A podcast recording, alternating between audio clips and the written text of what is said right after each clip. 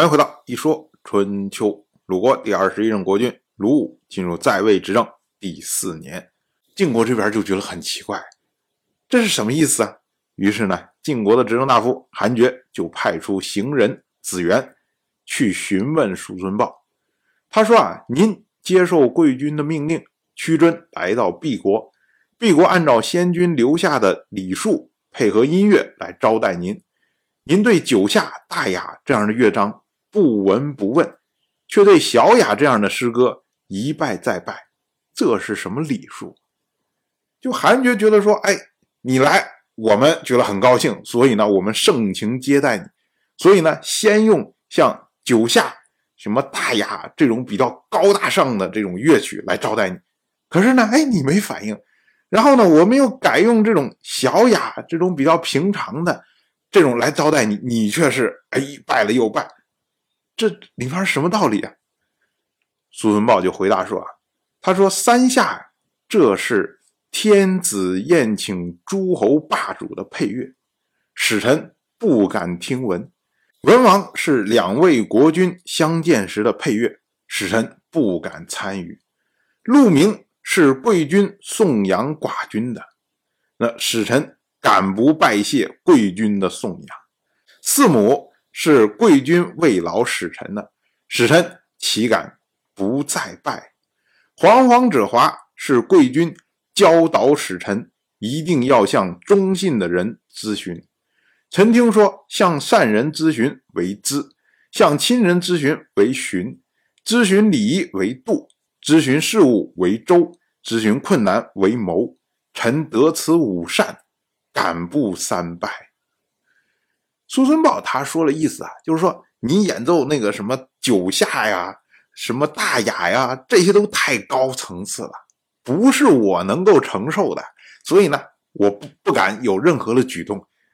可是呢，你演奏鹿鸣，鹿鸣里面有我有嘉宾呢，那嘉宾指的就是苏孙豹，由此呢，就衍生出来是鲁国的国君派来了。很好的使者，这么样一个意思。所以呢，陆明是颂扬鲁国国君的，那叔孙豹自然要回拜。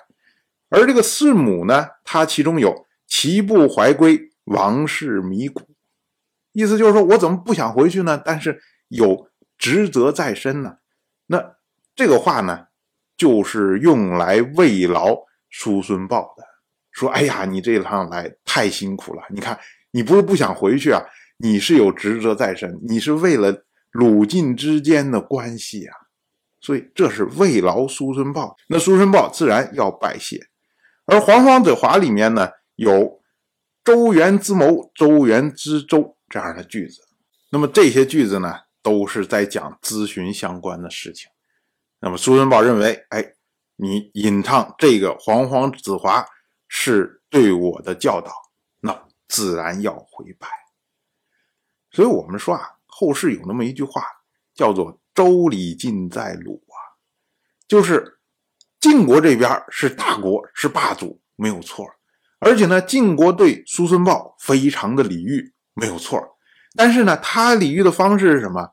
哎，你来了，我欢迎你。所以呢，我用尽量高、尽量好、尽量牛的这样的乐曲来招待你。哎，这就是我的诚意。可是呢，礼数讲的是节制啊也就是什么样的人用什么样的规格，这才是礼。所以对苏孙豹来说，苏孙豹认为说，您不能用那么高的规格来招待我，我承受不起啊。您要用对应于我的规格来招待我，我才会认为您是礼遇我。所以这是两边看法不同。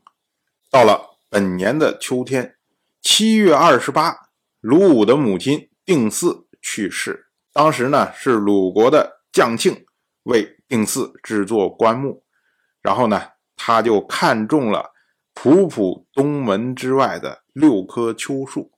我们之前讲过，秋树因为它木质致密，防湿，所以呢，大家都喜欢用它来做棺材。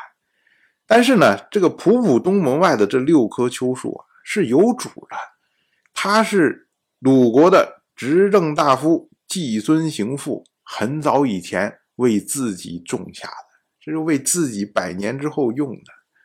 那如今呢？江庆说赶着急要用怎么办呢？他就向季孙行父请求。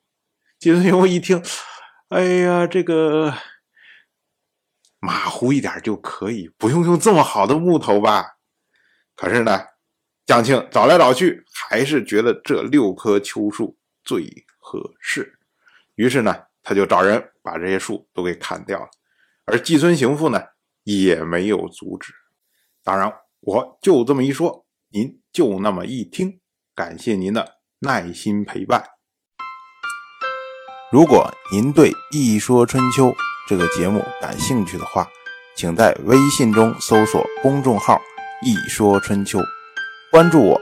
您不仅能得到《一说春秋》文字版的推送，还可以直接和我互动交流。我在那里等待您的真知灼见。